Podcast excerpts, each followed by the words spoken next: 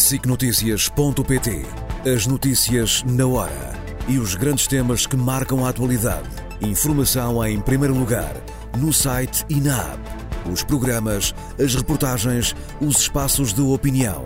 Tudo em SICNotícias.pt.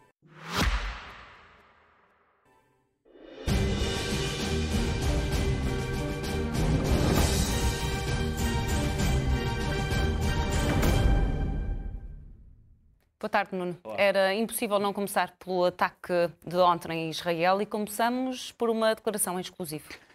É uma declaração do embaixador de Israel em Portugal, um, Dor Shapira, que obviamente que condena o que se passou, mas o melhor é, é dar-lhe a palavra durante um minuto e ele vai tentar explicar qual é a posição do governo israelita. Yesterday my country woke up to a hail of thousands of missiles. At the same time, hundreds of Hamas terrorists infiltrated Israel on the border with the Gaza Strip and murdered, injured, kidnapped, and destroyed everything that they could. Mainly and intentionally civilians. So far, more than 300 Israelis have been murdered and more than 1,800 injured. There are tens of people missing and hostages that were taken into Gaza. That includes men, women, children, and elders. Right now, the fighting continu- continues. My country is at war, not against the people of Gaza, but against a terrorist organization that has only one goal to kill as many Israelis as they can. Israel will do whatever is needed to bring back the safety to its citizens. Israel expects the international community to keep condemning this barbaric attack against Israeli citizens and express full support for Israel's right to defend its sovereignty and the life of its people. At such difficult times, I want to thank Portugal, the President, the Prime Minister and his government, the President of the Parliament and its members, and the Portuguese people for their support and friendship. We are all united against terror. E como dizíamos, Nuno, são números que têm vindo a ser constantemente atualizados. Sim, imagina que desde a altura em que Dor Shapira fala, que já dobrou o número de mortos contabilizados, mais de 600. Uh, provavelmente bastante mais que 2 mil uh, feridos, uh, 300 e tal pessoas mortas também na faixa de gás, ou mais, o mesmo número de feridos, 2 mil. E aquilo que eu acho que preocupa neste momento mais Israel e o governo Netanyahu, obviamente os mortos, obviamente os feridos, mas é a quantidade de desaparecidos. Uh, nós vamos, já vamos tentar explicar, mas uh, nem sequer se sabe bem quantas pessoas desapareceram entre militares e civis. E o problema é que muitos dos desaparecidos foram raptados, foram levados para a faixa de Gaza. Estamos a falar, provavelmente, são os números que eu tenho aqui de uma fonte militar israelita, 750 pessoas que terão sido levadas para a faixa de Gaza, entre militares e civis. Depois vamos falar aqui de outras baixas, mas eu, eu gostaria talvez de começar, uh, vou chamar a isto como se vê outra vez o fim do mundo, porque dá sempre a ideia que estas guerras são guerras de fim de civilização e de fim do mundo, quer dizer que com perspectivas apocalípticas, ainda por cima, como tu sabes, há neste momento a, a acusação de que pode haver uma ou duas superpotências regionais que estejam envolvidas nestes ataques. Quando se ouve falar disto, fala-se sempre no Irão.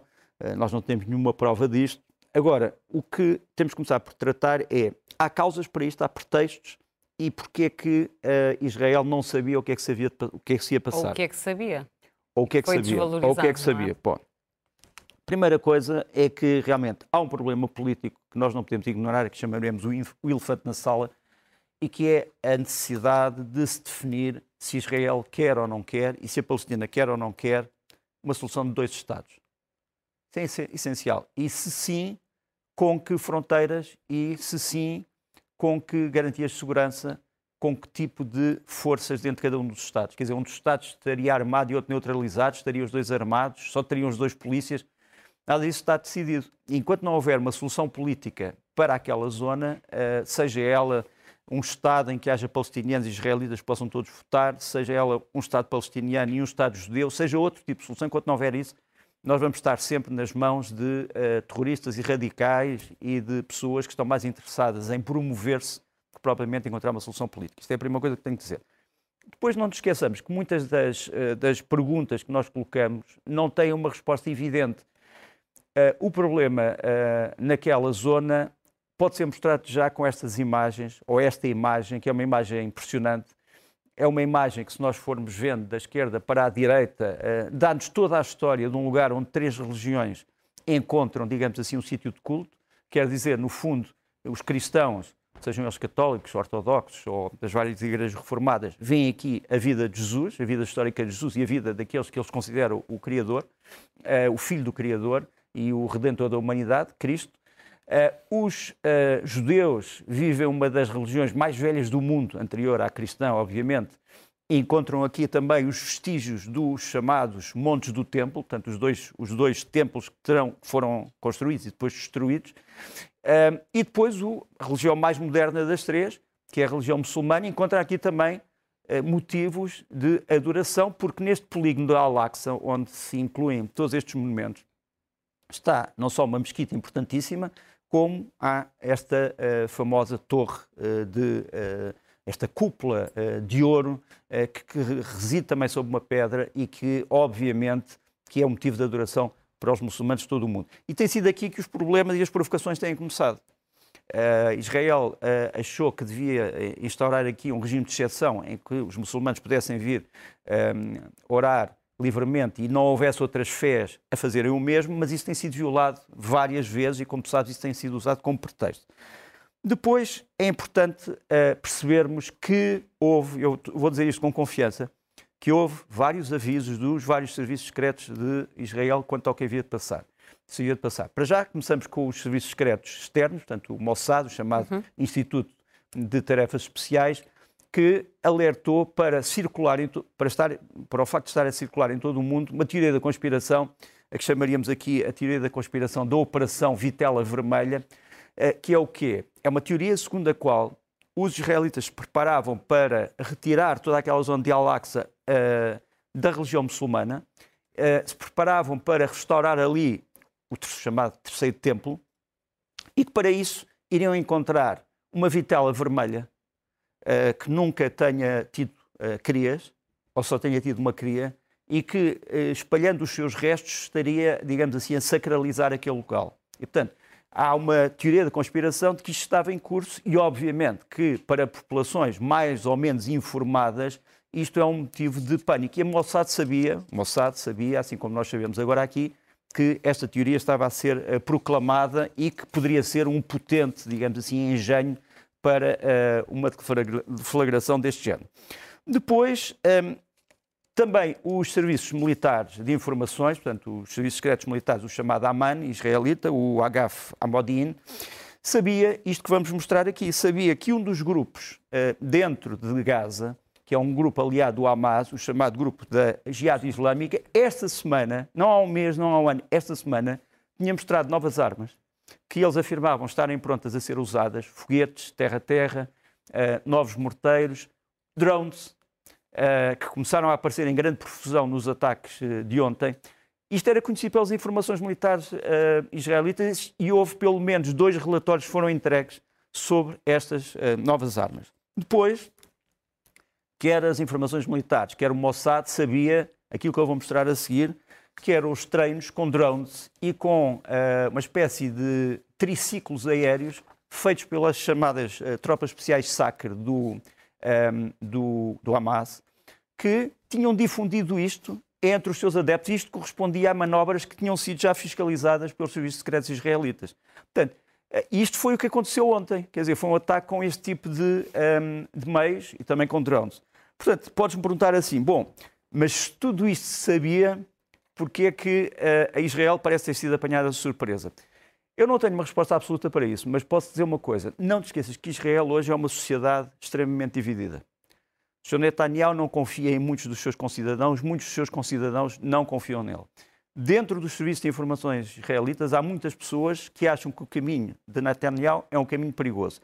Portanto, não admira que alguns destes relatórios tenham sido desvalorizados pelo governo Netanyahu, que se calhar está mais preocupado com outras coisas, ou estava mais preocupado com, com a segurança interna, com, as clivagens internas, com problemas judicial. internos, não estava a olhar tanto para um Estado, um quase Estado territorial, que é o Hamas, que está na faixa de Gaza, no meio de 2 milhões e 300 mil pessoas. Não são 20 mil pessoas, são 2 milhões e 300 mil pessoas na faixa de Gaza. E, portanto, uh, o estado de fragilidade política do governo israelita parece-me explicar, em parte, o ter ignorado ou ter desvalorizado, digamos assim, os, as avaliações dessas agências de informações. Não é a primeira vez. Aliás, uh, acho que há até uma coincidência, não te esqueças que é há só 50... coincidência ou há também aqui um simbolismo? Provavelmente há um simbolismo. O que eu quero dizer é que há 50 anos tivemos a guerra do Yom Kippur, que não tem nada a ver com isto, no sentido em que foi um ataque de Estados, não de grupos, mas de Estados, portanto, a falar no ataque da Síria, no ataque do Egito, no ataque do Iraque a Israel, portanto, Estados constituídos, que uh, entraram em zonas que não eram internacionalmente reconhecidas universalmente como israelitas, essencialmente os Montes Golã e uh, toda a zona uh, que hoje estamos a ver uh, da faixa de Gaza e, a, e através, a travessia do Sinai, que no fundo mostraram que havia Estados árabes que se tinham entretanto armado e que achavam que era possível acabar com os chamados planos de estrutura histórica do Estado de Israel, que o Estado de Israel reclamava. Ora bem, é possível que este grupo, o Hamas, tenha querido buscar os 50 anos, como estavas a dizer, para dizer se foi possível quase esmagar Israel na guerra do Yom Kippur, que alguns árabes ainda acham que foi ganha pela, pelos, pelos países árabes, porque não seria possível agora. Há uma coisa interessante, é que no Yom Kippur, as pessoas talvez não saibam isso, o Mossad sabia o que é que se ia passar e informou o governo de Golda Meir. Só que os anúncios do Mossad e os relatórios do Mossad, que eram baseados num uh, agente uh, duplo egípcio, o Sr. Marwan, uhum. uh, esses anúncios, esses, essas, digamos assim, esses avisos foram desvalorizados. Portanto, até aí parece haver realmente um, um, um sinal, um paralelismo. E falta eventualmente perceber que consequências é que vão derivar daqui para Benjamin Netanyahu. Sim, mas primeiro temos que falar exatamente na operação. Na Como operação. é que esta operação se deu? É uma operação extremamente complexa e que gerou, digamos assim, tanta ehm, coordenação entre vários tipos de meios do Hamas que um serviço secreto competente teria ainda mais responsabilidades em este etapa, porque há aqui um problema de comunicações, há o problema dos tais, um, ehm, dos tais meios visuais que há bocadinho referimos, mobilização de forças. Por exemplo, na, nas últimas duas semanas o Hamas estava a lançar muitos foguetes para o mar uh, para tentar calibrar, no fundo, o trajeto e a precisão dos seus, dos seus foguetes e fez a mesma coisa com drones. O Mossad e o Amman sabiam perfeitamente o que é que estava a passar e, portanto, voltamos à mesma. Uh, agora, um, ehm, primeiro, uma operação pelo ar. O, o, uh, o, arremesso de pelo menos 2.500 a 3.000, há quem diga 5.000 foguetes de vários uhum. tipos contra cidades israelitas, da cidade de Ascalon. Uh, os israelitas, como se mostra aqui, tentaram usar o famoso sistema uh, cúpula de ferro, uh, que é um sistema que tenta interceptar em tempo real todos estes mísseis. Foi possível, portanto, em grande parte eh, funcionou, mas várias cidades israelitas eh, foram atingidas. Quer dizer, não com muitas vítimas, mas algumas eh, foram atingidas. Portanto, o sistema também não é um sistema infalível, digamos assim, a 100%. Houve também incursões navais, depois houve, juntamente com atos que poderíamos considerar militares, embora alguns deles tenham sido contra, muitos deles contra alvos civis, houve uh, atos de verdadeiro terrorismo. Vamos mostrar aqui uh, a entrada de um kibbutz, num kibbutz israelita, em que, no fundo, o que houve foi homens armados do Hamas que bateram às portas de cada pessoa para saber quem é que lá estava e ou, levar, ou as levaram ou as mataram, independentemente da idade. Uh, isto é, obviamente, mesmo dentro de uma operação militar, isto é um ato terrorista, que, que acho que ninguém contesta. leis internacionais. Depois, eh, é evidente que o direito internacional Oh, onde é que está o direito internacional? Temos já ainda a falar muito sobre, já desapareceu sobre há muito tempo, mas pronto, não interessa. Tempo. Depois a questão dos raptos. Isso foi, uma, foi algo que se fez pela primeira vez, rapto maciço de pessoas e sobretudo de mulheres. Uh, estava a haver um festival da juventude chamado Festival da Terra, em Reim, uh, que trazia pessoas de todo o mundo, uh, judeus ou não judeus. muitas pessoas foram separadas. Isto é uma rapariga chamada Noá, não sabemos onde é que ela está. Foi raptada. Temos aqui o companheiro dela que enfim, não oferece resistência, não pode oferecer, e ela, não sei se podemos voltar ao princípio, pede Estamos desesperadamente ajuda, eh, mas está a ser levada. Eh, há cenas terríveis, eu não quero estar aqui a mostrar, eh, não acho que ninguém ganhe em mostrar cenas de chacina, mas há muitas cenas de chacina, infelizmente, e temos esta, esta, este momento fotográfico de mulheres que foram raptadas. Quer dizer, entre outras coisas, há também esta, esta injúria contra, contra, contra o sexo feminino, com que fundamento ou com que, hum, digamos assim, intenções podemos imaginar. Uh, isso é que para mim torna as coisas ainda mais terríveis. Depois, houve também operações militares, quer dizer, o, Hamas atacou uma base militar israelita, capturou uma série de blindados, não os conseguiu retirar, mas capturou-os, sem dúvida, e uh, fez bastante vítima, bastantes vítimas entre as Forças Armadas israelitas. Este é talvez o oficial uh, mais graduado que foi morto, era o coronel Jonathan Steinberg, era um dos comandantes da Brigada Nahal, e temos ali uh, registro, uh, estes são registros reais das próprias Forças de Defesa de Israel que conhecem quantas pessoas é que morreram. Há dezenas de militares mortos, alguns dos, das Forças Especiais, o que eles chamam a Brigada de Comandos, estão ali as suas caras. Eu tenho registro de pelo menos 40 pessoas, 40 militares mortos, e portanto houve também essa parte, digamos assim, um, de, de, de, ataques a alvos militares. E depois, houve uma coisa extremamente preocupante para os israelitas, é que as forças israelitas do sul tinham sido destacadas para o norte e, portanto, muitas daquelas zonas estavam sem forças militares. Também é uma coisa um bocado estranha, perante todas as informações que havia, quer do Amman, quer do, quer do Mossad, quer do serviço interno, o Shin Bet, que os israelitas chamam-lhe Shabak, eh, que é uma, uma espécie de. é um serviço de informações interno, também tem algumas funções uh, físicas, digamos assim, de segurança, uh, mas a verdade é que muitos meios tinham sido retirados e isso provocou que este mapa, que é para mim um dos grandes pesadelos para os israelitas, tenha verificado. Quer dizer, aquele é um mapa uh, da faixa de Gaza que nos aparece ali, digamos assim, aquela zona que está ali fronteiriça ao mar, não é? E depois tens aquela zona vermelha, que foi a zona de território israelita que foi ocupado por grupos do Hamas. E dentro desse território ocupado, tu tens ainda uma cidade de dimensões razoáveis, chamada Sderot, que nos aparece ali com o círculo amarelo maior, e tens pelo menos, pelas minhas contas, um, pelo menos dois kibbutz, uh, o kibbutz uh, Kafr Saad e o kibbutz Kafr Azah, que nos aparecem também ali, que estão ainda ocupados. Uh, aquela zona ali, uh, há ali uma zona também a verde, que é a zona uh, perto onde se deu a Festival de Juventude, de onde fugiu muita gente. Portanto, nós ainda não sabemos, porque, por exemplo, nós não sabemos quantas pessoas é que estavam no festival. E, e praticamente todos eles tiveram que fugir. Uh, há ainda muitas coisas para esclarecer e há, infelizmente, ainda muitos, muitos, muitos pontos de interrogação. Benjamin Netanyahu prometeu uma resposta violenta, muito dura, uma resposta sem, sem precedentes e esta manhã relatava o correspondente da SIC no Médio Oriente, Henrique Zimmermann, que já está em curso uma, a, a retirada de habitantes israelitas da, das zonas eh, da faixa de Gaza e limítrofes à faixa de Gaza. Pô, essa, curso... essa, operação, sim, essa operação da retirada um, uh, eh, já tinha começado ontem. Quer dizer, quando as tropas israelitas que não estavam nos lugares onde deviam começaram a recuperar terreno, obviamente que ajudaram a sair muitos civis. Foi, aliás, que descobriram muitos dos mortos que eh, antes eram apenas desaparecidos. Há, houve cenas perfeitamente uh, tétricas que eu não vou, aqui, não vou aqui dizer. Mas seja como for, o mais importante não é isso. O mais importante para mim é a quantidade, há quem diga 200 mil, 300 mil panfletos que a Força Aérea Israelita lançou sobre Gaza a dizer saiam.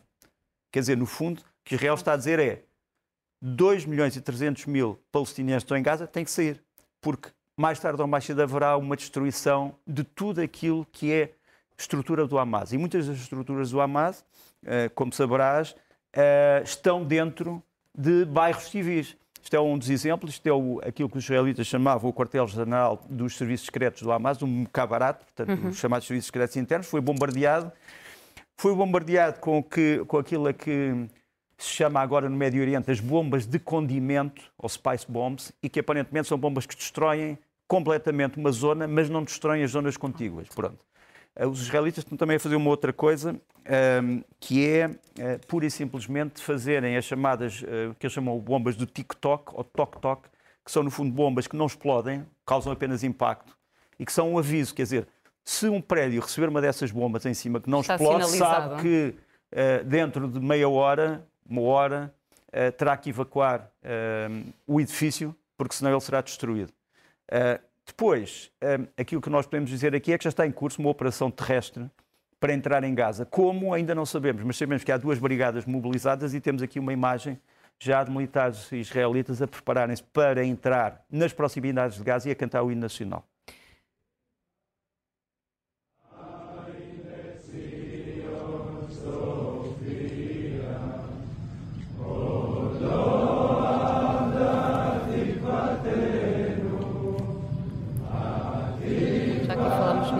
Vidas de, de civis. Como é que se protegem? Uh, como é que se evitam mais mortes numa situação destas? Uh, só se não tiveres civis. Uh, ou se não tiveres ataques. Quer dizer, não, não vejo muito possível proteger civis se o meu alvo é um alvo militar que fica rodeado de civis. Quer dizer, eu tenho uma arma extremamente sofisticada que apenas atinge o ponto A e não o ponto B, C, D, E, F que estão à volta, ou então, quer dizer, realisticamente não vejo. Agora, eh, interessava aqui falarmos sobre, hum, eh, se não te importavas, eh, falarmos sobre as, as, as reações no exterior. Hum, como sabes, há uma reunião pedida por Marrocos e pela Palestina, da Liga Árabe. Há também uma reunião da, pedida por outras entidades não árabes da Organização de, da Conferência Islâmica. Até agora, os países, linha, da, da, os países árabes ditos moderados, o que têm dito é que apelam à paz, à não escalada e pedem, sobretudo, uma coisa, que não sejam atacados civis. Portanto, o que é uma crítica óbvia àquilo que se passou nos primeiros estádios uh, do ataque do Hamas. Agora, nenhum desses países árabes moderados apoiou a ofensiva do Hamas. A única, a única, o único Estado que eu vejo apoiar a ofensiva do Hamas não é um Estado árabe, é um Estado islâmico, é o Irão, e um, ehm, vi também uh, a autoridade palestiniana, que fica num sítio diferente da faixa de Gaza, dizer que Israel é que preparou, no fundo, as condições para que isto acontecesse. Quer dizer, as provocações. No fundo, as provocações. Uh, foi Israel, no fundo, que semeou os ventos que, que, que teve agora a colher sob forma de tempestade. Quanto à Europa, a Europa tem apoiado essencialmente Israel naquilo que diz ser uma manobra contra-terrorista e temos aqui imagens uh, de Itália uh, com a imagem uh, da bandeira de Israel num dos centros históricos de Itália. Já em Istambul, na Turquia, nós temos uma manifestação, eu diria, de muita gente a favor do Hamas e a favor destas operações. O que é, o que é preocupante para Israel, porque, como sabes, as relações entre a Turquia e Israel têm tido altos e baixos, mas pronto, só para te dizer que isto também acontece. Eu acho que as reuniões da Liga Árabe vão ser extremamente importantes, mas não vejo que nada possa travar uh, aquilo que é neste momento a operação israelita para tentar retaliar em relação ao que se passou. Antes de avançarmos para o próximo tema, é preciso estar particularmente atento também à situação com o Líbano? Uh, é porque, como sabes, eh, o Hezbollah uh, já disse que está solidário com a Hamas, atacou já as fronteiras israelitas que são que fazem, no fundo, linha de separação com o Líbano e é muito possível que tenhamos aí uma nova frente, sem dúvida. Aliás, uma das razões porque muitas das unidades israelitas tinham partido do sul para o norte é porque se achava-se que ia haver um conflito ou com o Líbano ou com a Síria. E é por isso que estavam muitas unidades israelitas no norte de Israel. Uh, mas é uma nova frente, é outra frente. E agora sim, avançamos para o nosso próximo tema, a que deste o nome a quase guerra civil, aqui a recuperar a polémica em volta do 25 de novembro. Foi uma polémica que, se quer diga, me surpreendeu, porque eu ainda sou de uma geração em que se achava que o 25 de novembro tinha sido uma data em que se tinha corrigido aquilo que tinha sido desviado do 25 de abril. Quer dizer, no fundo o que se dizia é que o 25 de novembro era verdadeiramente uma tentativa de, opondo-se a uma insurreição de oficiais paraquedistas, uh, perdão, de, de, militares, alguns deles oriundos dos paraquedistas, uh, e que queriam depor, no fundo, o governo e queriam, enfim, continuar o chamado processo revolucionário em curso, achava-se que a oposição a esse golpe uh, era algo que tinha que ser feito. foi um momento dramático para Portugal. Eu, eu estava, tinha entrado na Faculdade de Direito nessa altura, lembro perfeitamente das movimentações de tropas, por exemplo, ali em Monsanto, com o Regimento de Comandos, que foi, que tinha sido a unidade que se opôs ao golpe com mais sucesso, eh, eh, nas rotundas de Monsanto cheias de metralhadoras antiaéreas e de Chaimites, de blindados Chaimites, lembro perfeitamente disso. Lembro-me do ataque eh, dos comandos ao Regimento de Polícia Militar, em que morreram vários militares dos comandos ou ficaram feridos, e, portanto, lembro-me desses tempos.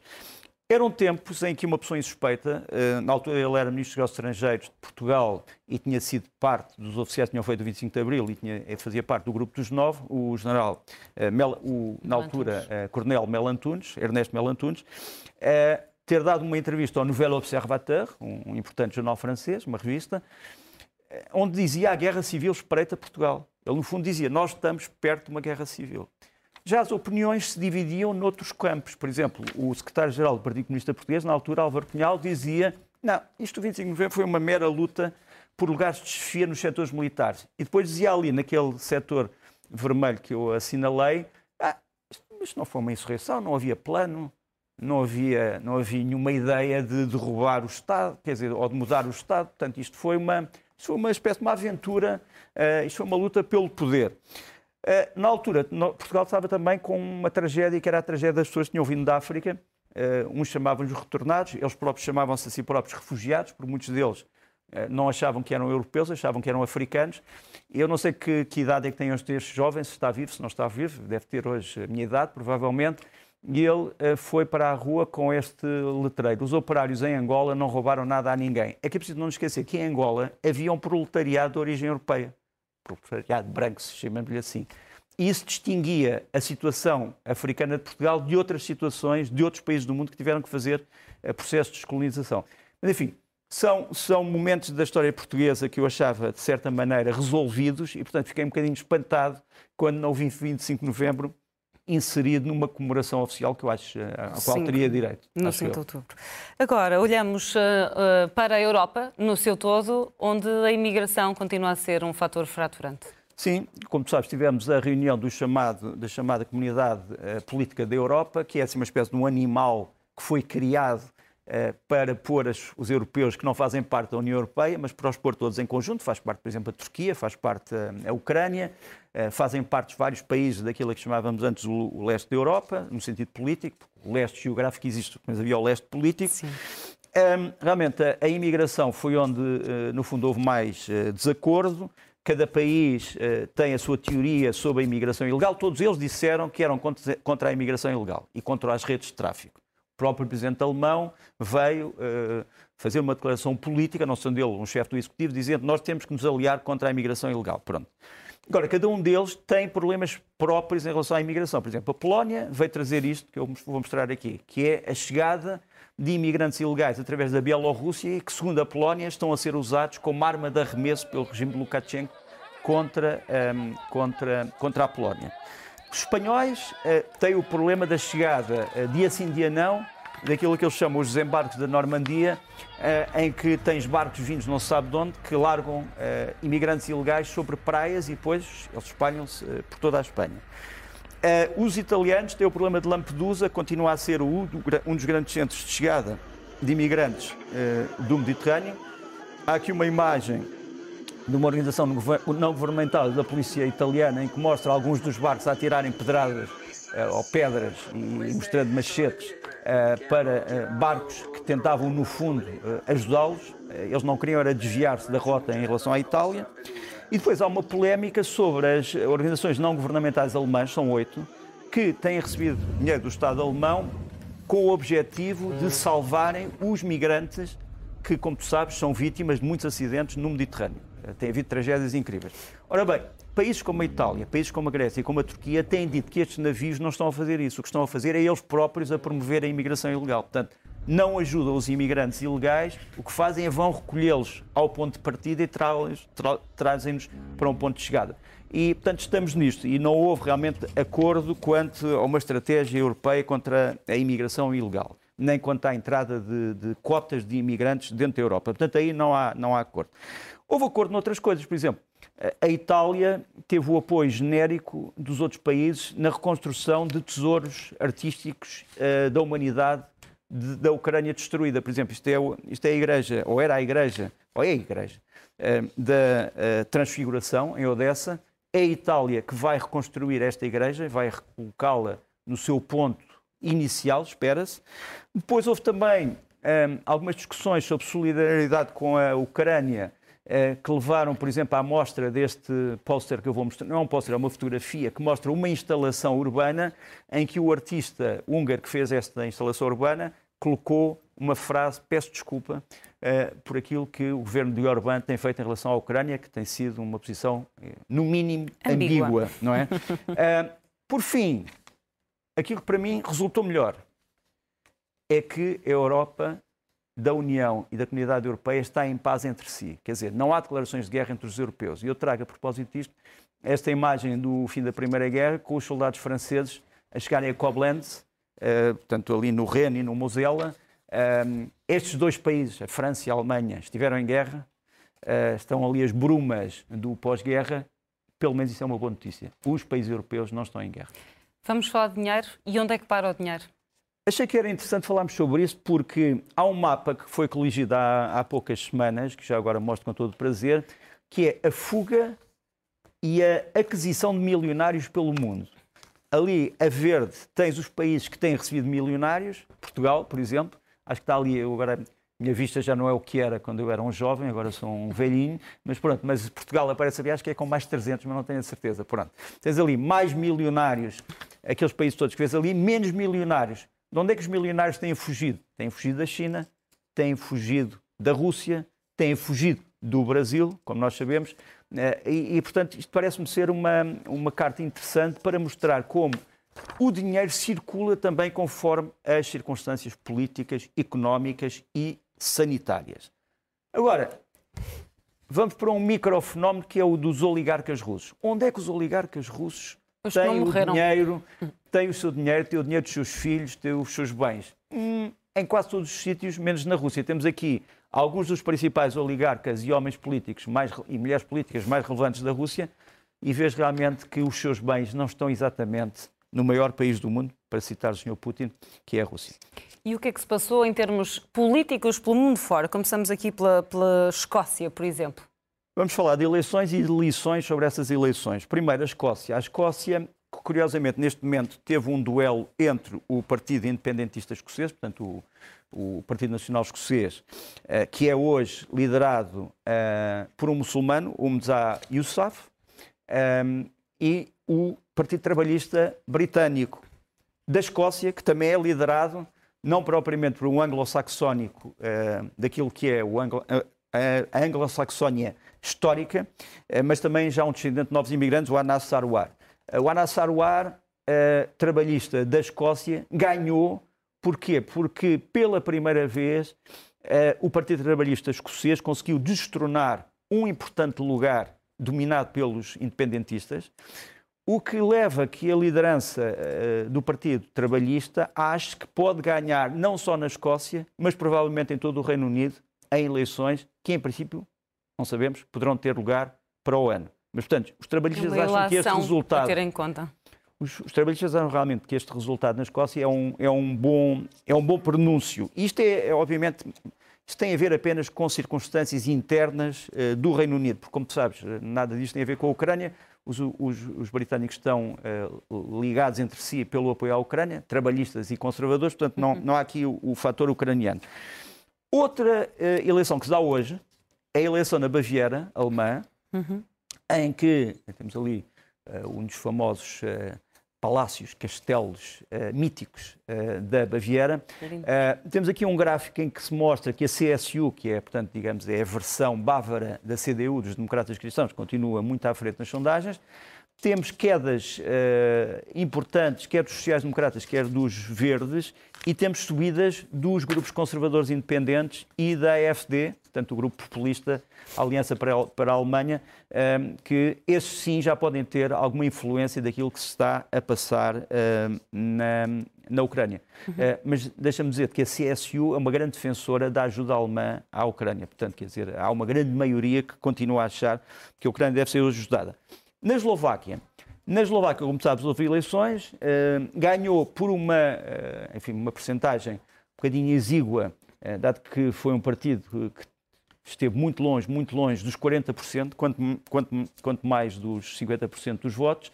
É o partido do senhor Robert eh, que nós costumamos dizer Robert Fico, Uh, que é essencialmente um social-democrata populista, chamemos-lhe assim, que se opõe a outro social-democrata, que aparece aqui, o Peter Pellegrini, que é um social-democrata, social-democrata europeísta. Portanto, há dois partidos sociais-democratas, digamos assim, na Eslováquia. Um pró-ucraniano, que é o deste senhor, e o do senhor Fico, que torce, de certa forma, o nariz à Ucrânia. E depois há um partido liberal, que é hoje o segundo maior partido, que também é a favor da Ucrânia.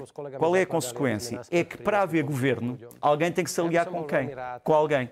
E, portanto, ninguém pode fazer triunfar totalmente uma posição, a não ser que os liberais se unissem ao Sr. Pellegrini. Isso daria uma grande maioria a favor da Ucrânia.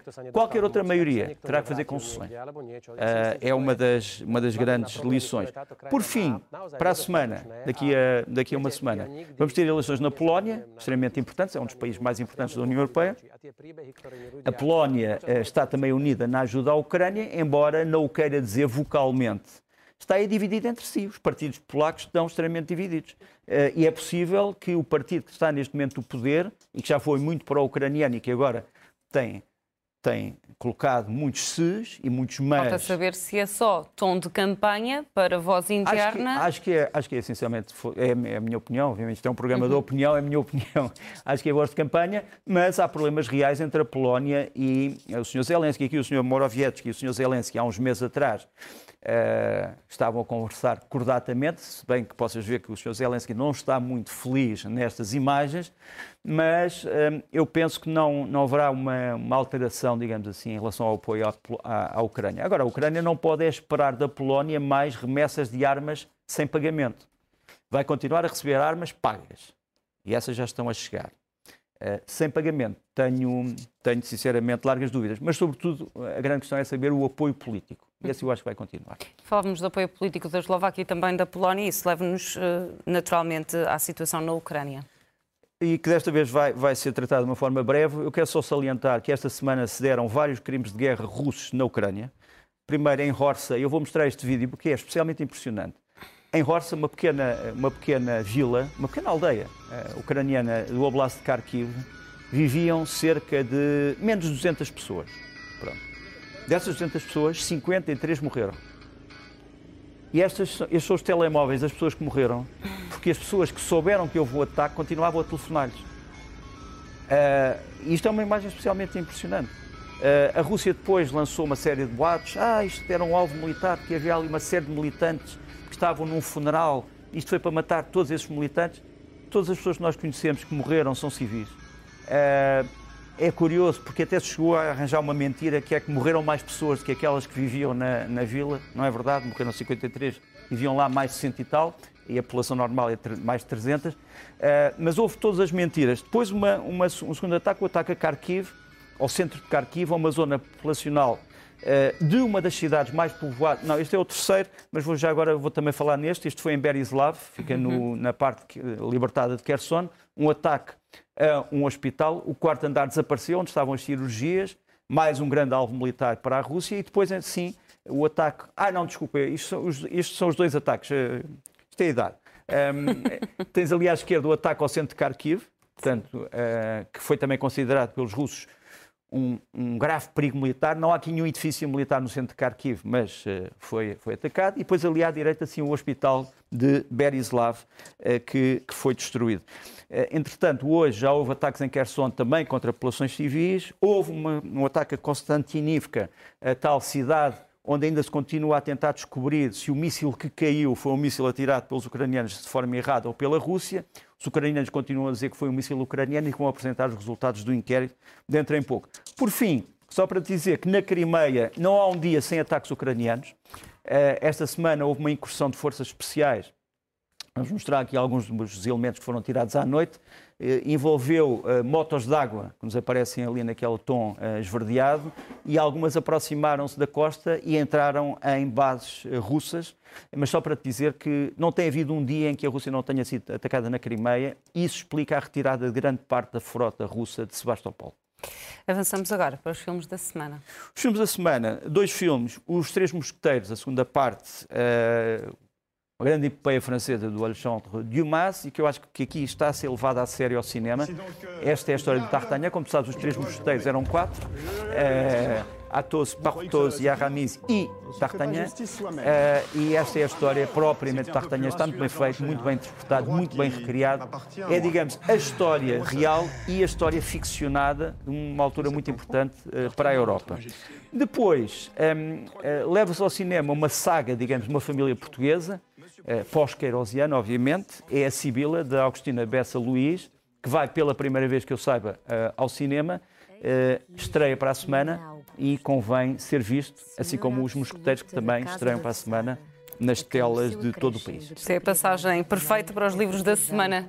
Perdimos da obra da Agostina Bessa Exatamente, exatamente, bem visto. Um, e eu vou-te aconselhar quatro livros. Eh, primeiro, um mastodonte, chama-se O Mundo Livre, do Louis Menon. Menon eh, é um autor americano consagrado que uh, tentou explicar o que era a cultura do chamado mundo ocidental durante a Guerra Fria. Portanto, cinema, música, literatura, política também, a economia. Tentou pôr isso tudo, chamando-lhe O Mundo Livre, e depois três pequenos livros. Uh, eu gosto de reabilitar os pequenos livros, aqueles que têm menos de, por exemplo, 50 páginas ou 40 páginas. Eu publiquei recentemente um livro que é muito, muito extenso, mas as coisas complicadas têm que se contar com tempo. As coisas simples, acho que devem contar em menos palavras. Isto é a história do repouso, do Alain Corbin, muito, muito, muito interessante. Depois do David Grant, A Escuridão Branca, uh, uma história de uma aventura uh, impossível, que eu não vou contar aqui, tem que ler o livro. E depois do Jorge Luís Borges, do clássico Atlas, chamemos-lhe Lendas e Narrativas. Também é um livro pequenino, pode ser levado para a praia e fazer as pessoas sonhar, se não estiverem a nadar. Precisamos de música. Vamos às sugestões vamos, da vamos semana. Para a música, vamos para a música. Olha, primeiro, um guitarrista português especializado na música instrumental, que tem arranjado, digamos assim, um, ehm, influências de vários sítios, é o Miguel Fraso Cabral. Lançou agora um CD chamado Deambulo. Vamos ouvir um bocadinho.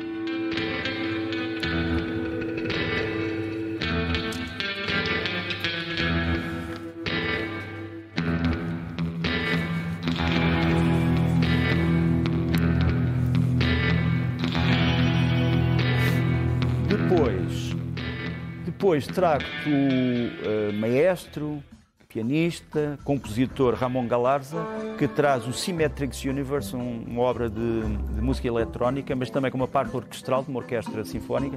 Vamos ouvir um bocadinho. Isto é, isto é a gravação.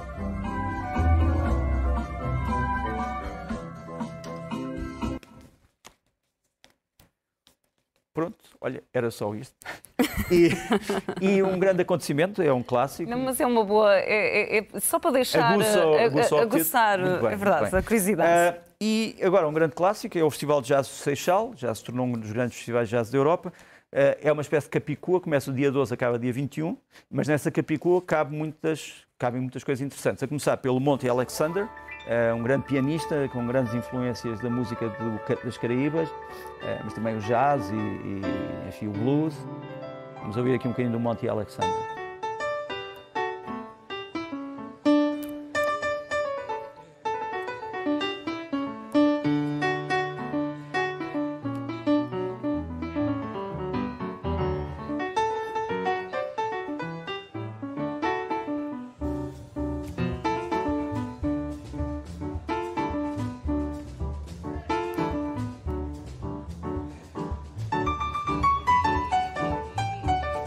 Vê bem aqui a influência eh, da música das, das Caribas.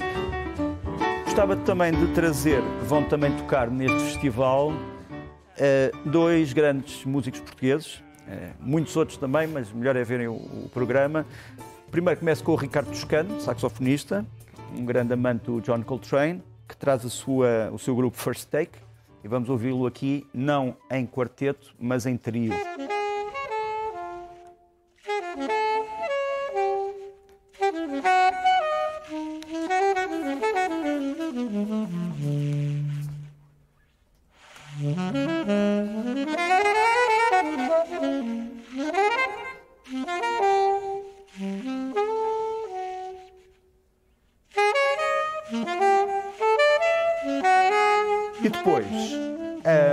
No registro dos músicos portugueses, vão ao Seixal, eh, o baterista Mário Costa, que é também compositor, ele arranjou um grupo de grandes estrelas internacionais. É um jazz mais, digamos assim, mais elétrico, quarteto, eh, e vale a pena ouvi-lo.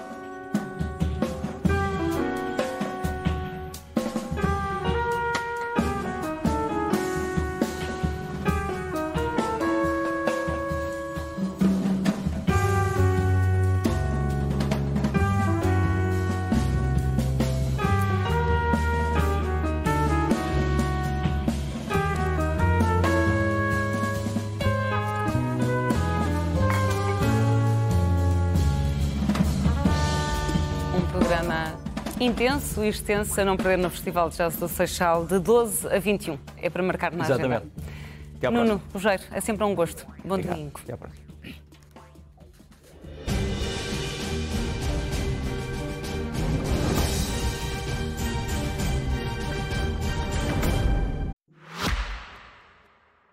SICNotícias.pt As notícias na hora e os grandes temas que marcam a atualidade Informação em primeiro lugar, no site e na app. Os programas, as reportagens, os espaços de opinião. Tudo em sicnoticias.pt.